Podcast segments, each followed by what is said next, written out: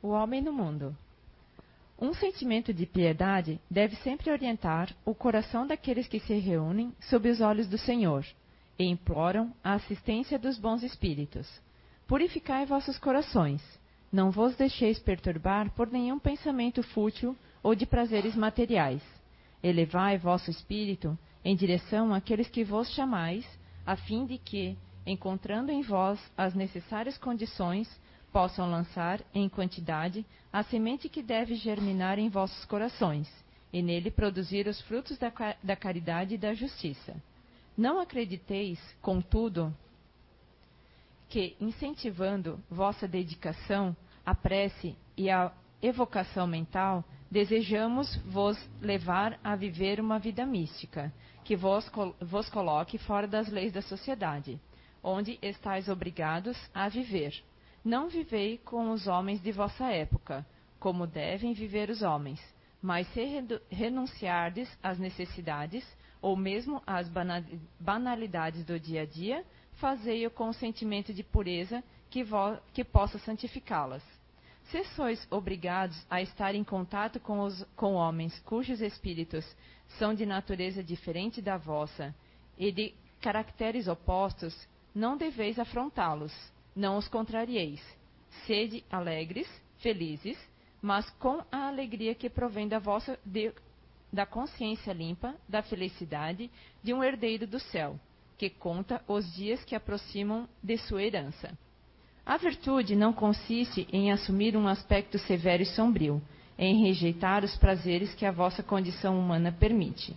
Basta reger todos os vossos atos pela lei do Criador, que vos deu a vida, quando se começa ou termina uma obra, deveis elevar o pensamento a ele e pedir-lhe, num impulso da alma, a proteção para nela ter êxito ou sua bênção para a obra acabada.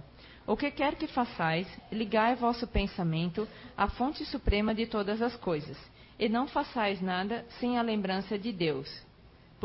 Sem a lembrança de Deus, purifique e santifique vossos atos. Obrigado. Boa noite a todos. Muito bom estar de volta aqui. Ah, bom, no tema de hoje, educação e respeito, a gente precisa focar um pouco, porque são, são é, duas palavras aí que têm inúmeros significados, correto? Então, vamos conceituar as palavras primeiro. Educação, ato de educar, instruir, polidez, disciplinamento. No seu sentido mais amplo, educação significa o meio em que os hábitos, costumes e valores de uma comunidade são transferidos de uma geração para a geração seguinte. Certo? Educação pode se dar numa igreja, numa comunidade espírita, numa sala de aula, em casa, no nosso dia a dia, através do exemplo pessoal, enfim. É como nós, são diversas maneiras que nós temos a nosso dispor de transmitir conhecimentos, de transmitir é, novos conceitos, de transmitir novas atitudes. Respeito. Ter em consideração, honrar, não causar dano, poupar.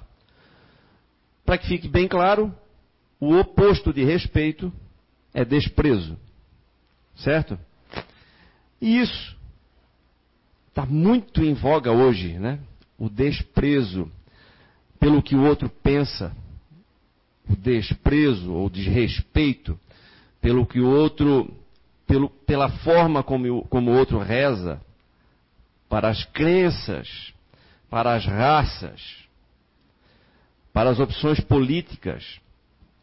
Nós viemos de um ano Ano passado aqui passamos por, por um festival, na verdade, de desrespeito entre nós, né? Entre nós brasileiros. Nós nos separamos aí entre coxinhas e mortadelas e por aí vai, né? Coisas ridículas até. Mas uns se baseavam no fato de ter muito conhecimento, ou mesmo se intitulando intelectuais, para validar as suas opiniões, outros pela experiência própria, porque conseguiram juntar um punhado de dinheiro. então queriam validar suas posições baseado nisso, mesmo que esse punhado de dinheiro fosse milhões, né? Outros quiseram validar suas próprias opiniões com um punhado de votos também, mesmo que esses votos fossem inúmeros.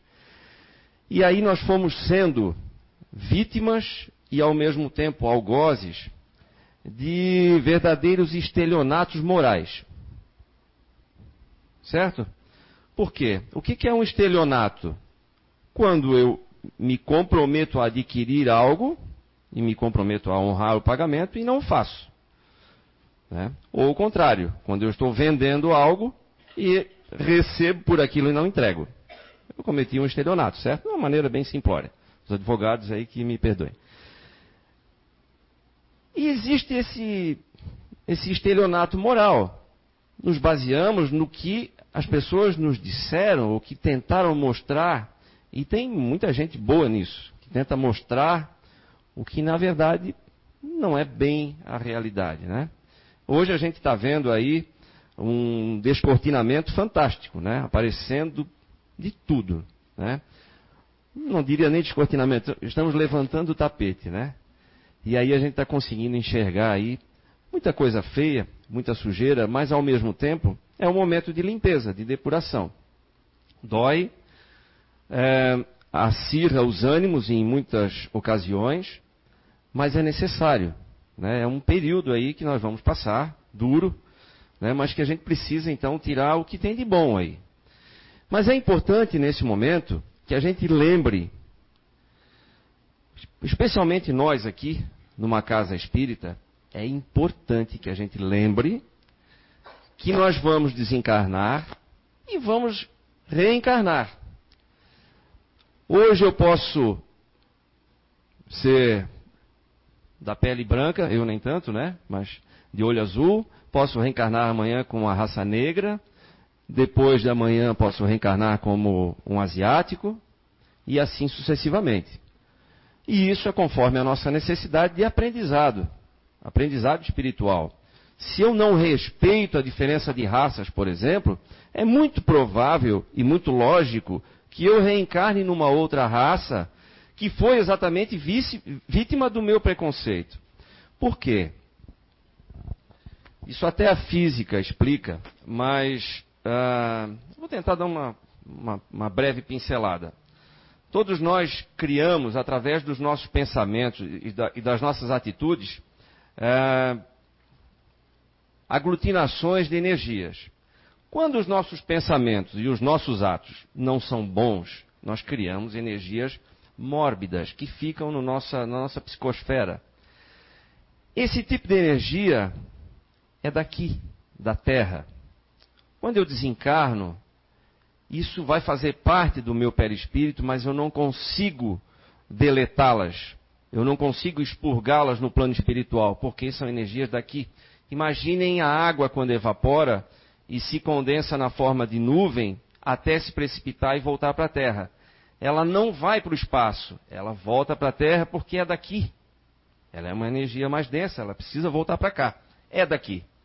Mais ou menos isso. Apenas um, um, uma comparação bem, bem simplória, mas para a gente compreender que esse tipo de coisa que a gente produz, nós precisamos expurgar quando estamos aqui na Terra. Nós expurgamos na forma de doenças no corpo físico, através dos órgãos que estão mais frágeis nessa encarnação, por conta da genética, por conta da nossa herança genética, da família, mas é exatamente por ali que nós vamos conseguir expurgar. O detalhe é o seguinte, que às vezes a gente está expurgando esse tipo de energia, mas está produzindo mais. Então, através do conhecimento, a gente precisa se reformar. E qual é essa reforma? É a mudança de atitude, especialmente a mental. Porque depois de eu pensar, eu vou agir. Certo? O pensamento é o projeto, é um, é um nascedouro de tudo, né? de todas as nossas atitudes. Ora, ah, sabendo disso, tem lógica eu continuar desrespeitando? Tem lógica eu desprezar as diferenças? Não faz sentido. Né? Porque, por exemplo, se eu desrespeitei a vida nessa encarnação, qual seria a maneira de eu compensar isso numa outra encarnação? se eu atentei contra a vida das outras pessoas? Pela lógica, usando o mesmo caminho, só que no sentido inverso, eu tenho que promover a vida. Certo? É, vou no sentido contrário, que eu vou anular aquilo, vou compensar aquilo que eu fiz, aquele mal que eu fiz. Então, desrespeitar é o início, quando eu desrespeito alguém, é o início de algo que vai acontecer lá na frente, que é eu ser desrespeitado também. Alguém aqui já sofreu algum, alguma forma de desrespeito ou uma discriminação, mesmo que tenha sido séria? Ninguém passou por isso? Eu já passei. que bom, hein? Passei, inclusive racial, é, por duas ocasiões. Uma foi engraçada, a outra nem, nem, tanto, nem tão agradável. Uma vez foi era na Ásia, então na Ásia a gente aqui parece ET, né? E aí eu estava num, num, mercado onde não vai turista, num, e aí cheio de crianças e tal, era um domingo de manhã lotado. E aí a gente passava, estava eu e mais, mais três amigos, e aí era as crianças tudo rindo e cochichando uma com a outra e tal, e apontando para a gente, a gente sentia ET mesmo. Só que aquilo era engraçado, tudo bem. Nossa, criança, né? Mas é estranho, né?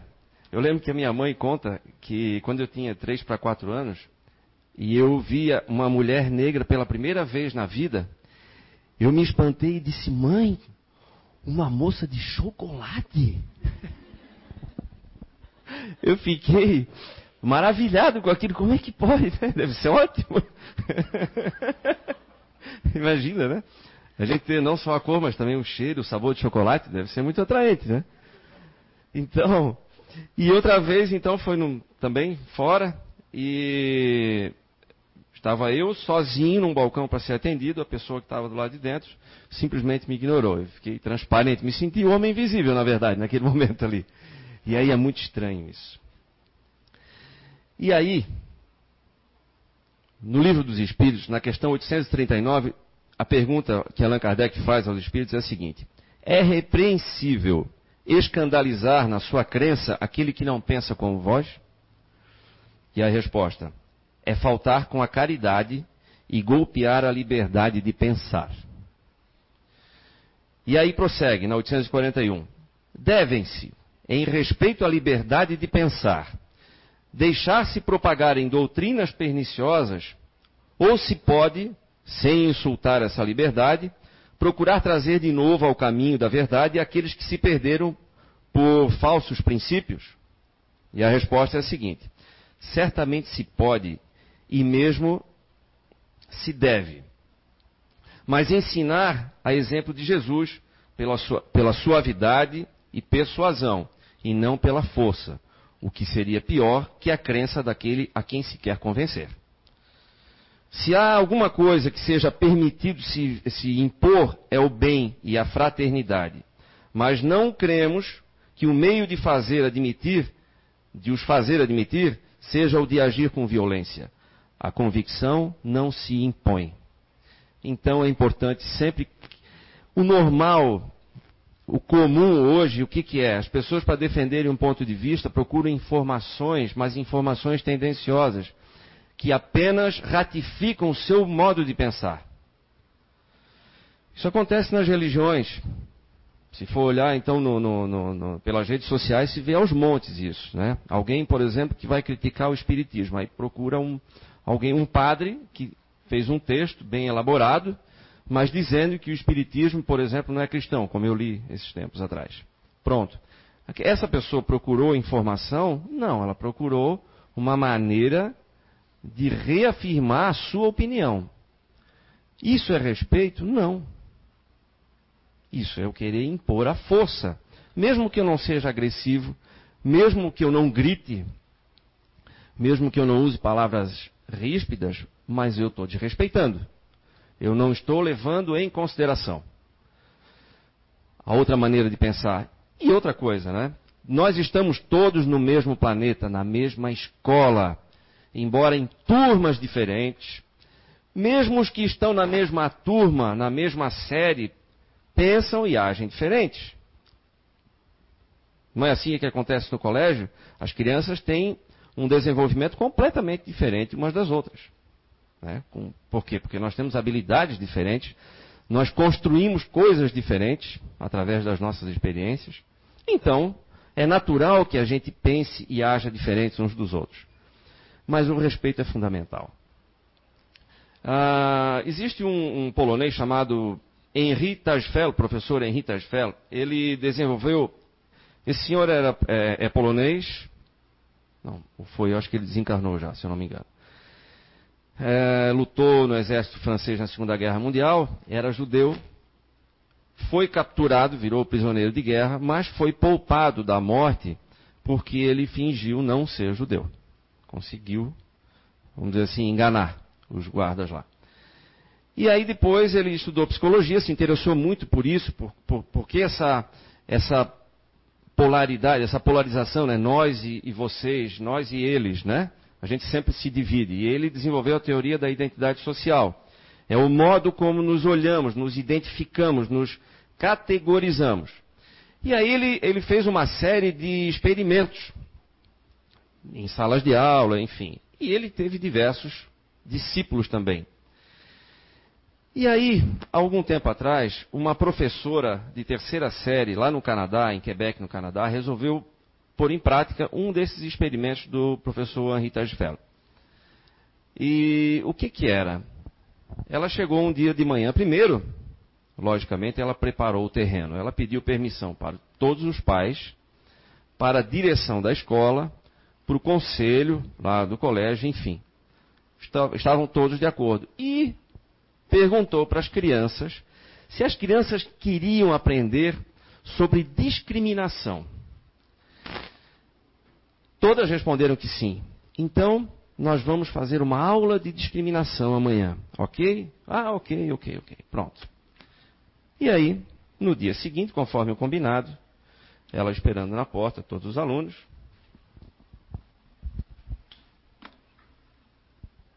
Aí ela, ela começou a aula dizendo o seguinte: Eu andei lendo em livros científicos que comprovam que as pessoas mais baixas são mais inteligentes, são mais habilidosas, são mais rápidas, são mais caprichosas, são mais sábias do que as pessoas mais altas. Portanto, nós vamos agora ver quem se encaixa na categoria de baixo e quem se encaixa na categoria de alto aqui na sala de aula. E fez o seguinte: ela tinha lá uma marca no quadro, previamente, botou. Todos que tiverem 1,34m ou abaixo são, são considerados baixos. Todos que tiverem acima são considerados altos. E assim ela foi medindo aluno por aluno. Cada aluno que passava da medida ganhava um colete vermelho e ela dizia: Vista esse colete, por favor. Vocês vão passar o dia inteiro com esse colete. E assim, as crianças foram medindo e tal. Aquilo no começo foi esquisito, mas foi divertido e tal. E aí começou então a aula propriamente dita. Ela começou a deliberadamente discriminar as crianças. Para ela, inclusive, era muito difícil fazer aquilo, mas era um experimento, fazia parte daquilo. Então, começou a aula, chamou alguns alunos no quadro para resolver algumas questões, e aí ela fazia a questão de, de, de frisar sempre. Quando o aluno acertava, está vendo? São os baixos. Está vendo como ele resolveu rápido? Por quê? Aí as crianças, ah, porque ele é baixo. No início, as crianças quiseram até se rebelar, acharam, acharam é, absurda essa comparação. É, tem até um depoimento de uma menina que dizia: Não, mas todos os meus amigos são altos e eles são muito inteligentes. E são muito caprichosos e são rápidos também. É, eu acho que isso não está certo. Não, mas eu li. Isso é científico. E aí as crianças não tinham como contra-argumentar. E logo começaram a ficar muito incomodadas com aquilo. Acho que estavam com colete de altos, começaram a chorar, inclusive. Aquilo ficou muito chato. Isso, fazendo um parênteses, é um exemplo do que acontece com a gente muitas vezes. Quando a gente tem uma figura que nós consideramos um líder, e a gente não contesta mais o que essa pessoa fala, ela pode facilmente cometer um estelionato moral conosco. Certo? Como exatamente o que essa professora estava cometendo. Ela estava mentindo ali, mas embasada em, em, livros científicos, ela dizia. E foi e tal, e não dava muita chance também para discussão, as crianças tiveram que aceitar aquilo, ela torcendo para que elas se rebelassem, fossem na diretoria reclamar daquela comparação absurda, mas isso não aconteceu. Para a decepção dela, depois ela conta. E aí, seguiu a aula até a metade da manhã, com essas discriminações. Quando ia um aluno alto, e aí ela dizia: Vocês estão vendo, mesmo que ele acertasse, ela dizia: Vocês estão vendo a letra dele? Aí, novamente as crianças: Ah, sim, claro, porque ele é alto. Aí, Fulano, pode ajudar? Aí ia lá e tal. Enfim, o tempo todo fazendo essas discriminações. Então as crianças estavam se sentindo muito mal. Os altos. Certo? Que eram, é, na classificação dela, eram os inferiores no momento. Então começou a dar privilégios para os baixos. Primeiro privilégio, sair cinco minutos antes para o almoço. Depois, ele poderia escolher alguém para sentar com ele no almoço, desde que esse alguém não fosse alto. Porque se fosse alto, o alto não poderia escolher nada.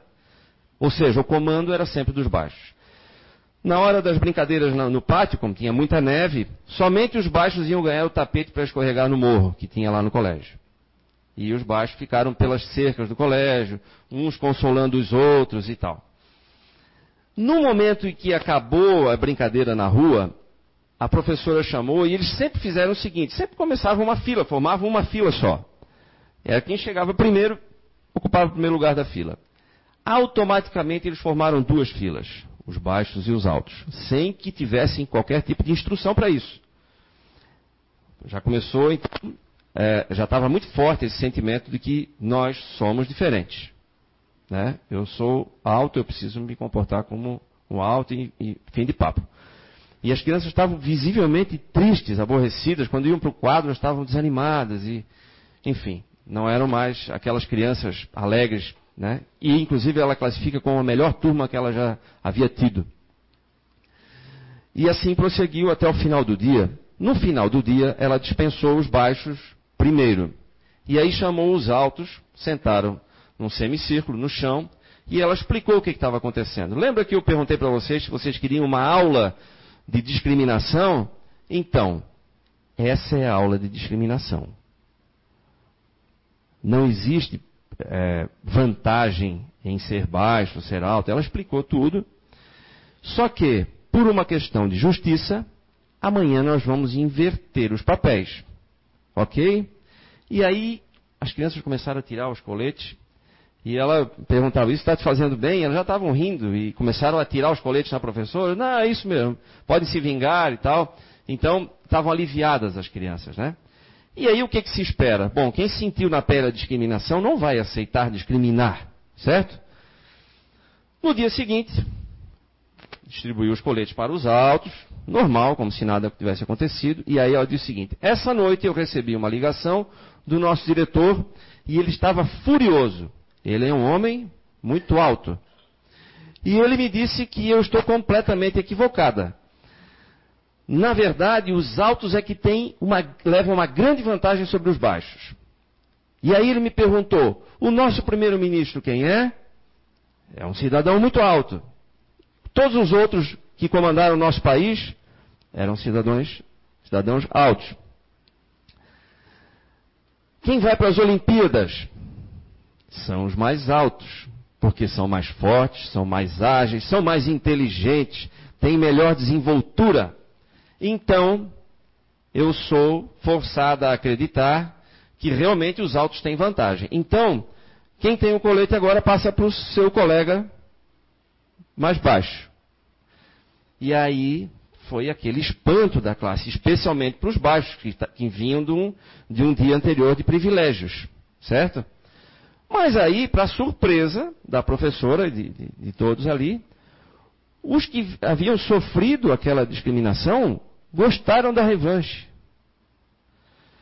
E é isso que o professor Henri Tajfel fala, que a gente tem essa tendência de, de querer o privilégio de querer a revanche e de hostilizar. E eram todas crianças pacíficas, todos muito, muito amigáveis, assim. E lembrando que nós estamos falando do Canadá, um país pacífico, sem histórico de grandes é, problemas com, com recriminações e tudo, né? País desenvolvido, de primeiríssimo mundo. E numa sala de aula especial. E mesmo assim, então, as crianças começaram, entraram no jogo, resolveram, entrar no jogo, literalmente, mesmo sabendo que era um jogo. E aí a professora seguiu discriminando, acusando, chamava os baixos para resolver questões no quadro, e aí era aquele ataque constante. Está vendo? Ele não está fazendo direito. Por quê? Porque ele é baixo. E aí, enfim, aí às vezes ela nem comentava nada, algum aluno dizia assim, ó, claro, ele é baixo, por isso que ele está demorando tanto. O outro lá fez em cinco minutos, porque ele é alto. E aí começaram a discutir entre eles. Enfim, terminou o dia, terminou o, o, esse experimento, ela explicou tudo para as crianças. Mas ficou um clima é, hostil. Mas, de cara, o que, que já teve de positivo? Tinha um menino que ele era, ele era obeso. E ele sofria muita discriminação naquela sala de aula. E ele se sentia sozinho por isso. Ele se tornou agressivo. Ele se tornou rude com as crianças por pequenas coisas. Porque ele sempre era o alvo. E imediatamente as crianças pararam de, de transformar ele no alvo de discriminação. E aí, quando perguntado, o que, que ele tirava de lição ali, ou o que, que melhorou nele com aquele experimento, ele disse: Eu me sinto mais educado com as pessoas. Então ele passou a ter mais paciência, mais tolerância, e os amiguinhos. É, aí isso aconteceu três semanas depois, depois da poeira baixar. Então foram entrevistando um por um. Aí os amiguinhos disseram: Olha, hoje, quando eu perceber uma situação de discriminação, eu vou mandar parar. Porque isso dói. Dói no coração. Teve criança que falou isso. Imagina, criança de, de terceira série, gente. Uma maturidade invejável. No bom sentido, né? Lógico. Então, ah, esse experimento, claro, é, o que, que ela fez? Ela usou algo que em pouco tempo vai se desfazer, que é a questão da altura. Porque antigamente teve uma professora que fez pela cor dos olhos. E isso provocou é, um impacto na vida das crianças até a fase adulta, porque quando criança, a gente, por mais que diga que não era verdade, ela pode levar isso como sendo uma verdade para o resto da vida, e isso pode impactar negativamente. Né? E foi o que aconteceu. Então ela usou um parâmetro completamente absurdo e fora do controle das crianças e que todas iam superar essa marca aqui, pelo menos se espera. E aí, é, e aí, pronto, isso se dissiparia, né? Mas aí realmente veio a recompensa para a professora ali daquilo tudo, é que foi através dos depoimentos das crianças e das atitudes. Elas realmente mudaram de atitude. Um tempo depois, elas não queriam nunca. Ela chegou a perguntar: vamos repetir o experimento? A resposta foi unânime, né? Sendo que lá, durante o experimento, assim que terminou, ela perguntou: Vamos repetir o experimento? Aí foi uma mistura de sim e não. Os privilegiados queriam e os, os que foram discriminados, não. Isso mostra, ou tenta mostrar, que isso é, faz parte da, da, nossa natureza. Eu não estou aqui nem para concordar, nem para discordar disso. Estou dizendo que o que esse estudo tenta comprovar, que isso faz parte da, da nossa natureza, isso é instintivo. Acredito que não seja é, bem verdade isso. Se fosse assim, nós não perderíamos isso nunca, né?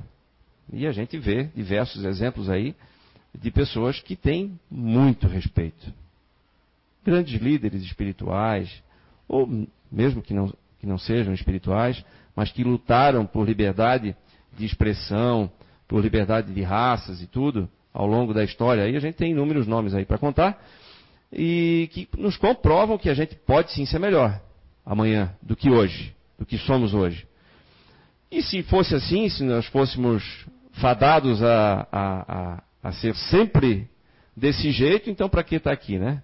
Para que estudar, para que se esforçar para mudança de atitude? Então, realmente ah, é algo que se deve questionar, mas vale como, como provocação, vale como reflexão.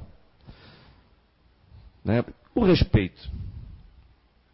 Eu posso aprender a respeitar? É algo que se pode ensinar o respeito? Eu posso passar uma lição de respeito adiante para os meus filhos, sobrinhos, para amigos, para os meus professores? Eu posso ensinar? É. é importante a gente fazer esse tipo de pergunta.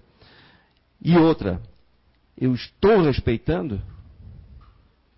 Eu costumo respeitar?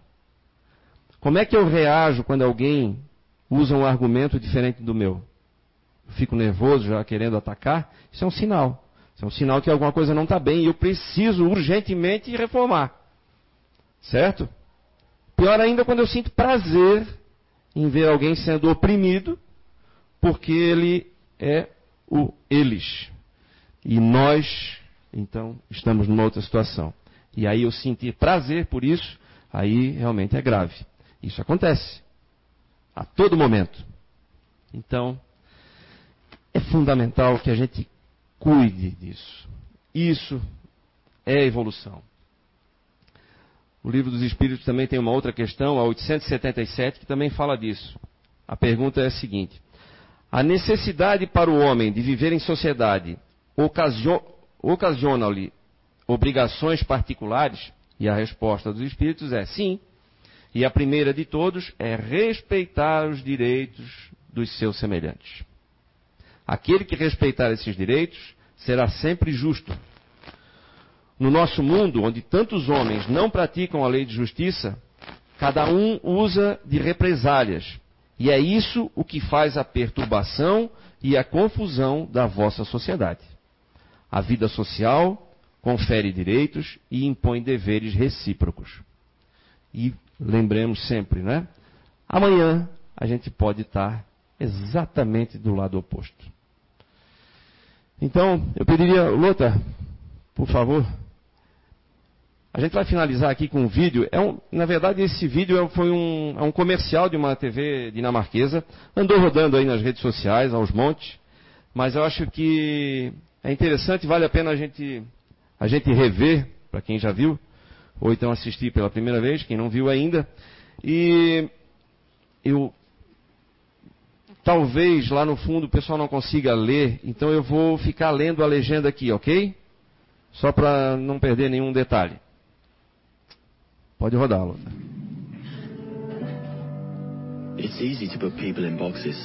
É fácil colocar as pessoas em caixas. Tem nós e tem eles. O alto escalão e os menos favorecidos. Aqueles que confiamos e aqueles que tentamos evitar. Tem os recém-chegados, os que sempre estiveram aqui, as pessoas do campo e aqueles que nunca viram uma vaca, os religiosos, os autoconfiantes. Tem os que a gente tem algo em comum e os que não temos nada em comum. Bem-vindos. Vou fazer-vos algumas perguntas e podem soar um pouco pessoais demais, mas eu espero que respondam honestamente. Quem nessa sala foi o palhaço da turma?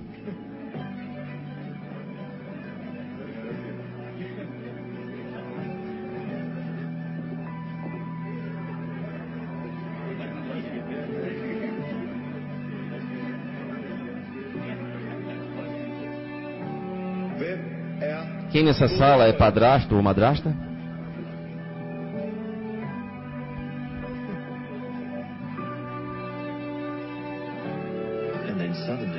E de repente tem nós. Nós que acreditamos em vida após a morte, nós que vimos naves extraterrestres, e todos nós que amam dançar, nós que fomos zoados,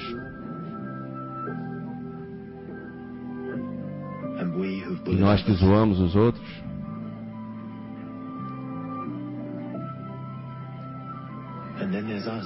E tem nós, os sortudos que namoraram na última semana,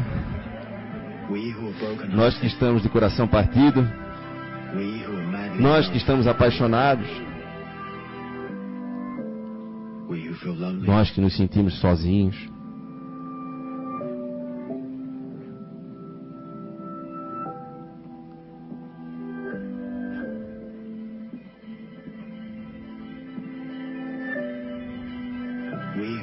Nós que somos bissexuais. Nós que reconhecemos a coragem dos outros. Nós que encontramos o sentido da vida. Nós que salvamos vidas. E tem todos nós. Aqui. Todos nós que amam a Dinamarca, mas é, como eu falei, talvez haja mais em comum do que nós pensamos entre nós. Ok. Então, como eu falei, era um comercial, mas que deixa uma mensagem muito interessante, né? Estamos todos no mesmo barco, todos na mesma escola chamada Terra. Então, precisa misturar essas caixas. A gente se separa por categorias que na verdade não existem. Então, vale a reflexão e, acima de tudo, vale o exercício do respeito. Obrigado.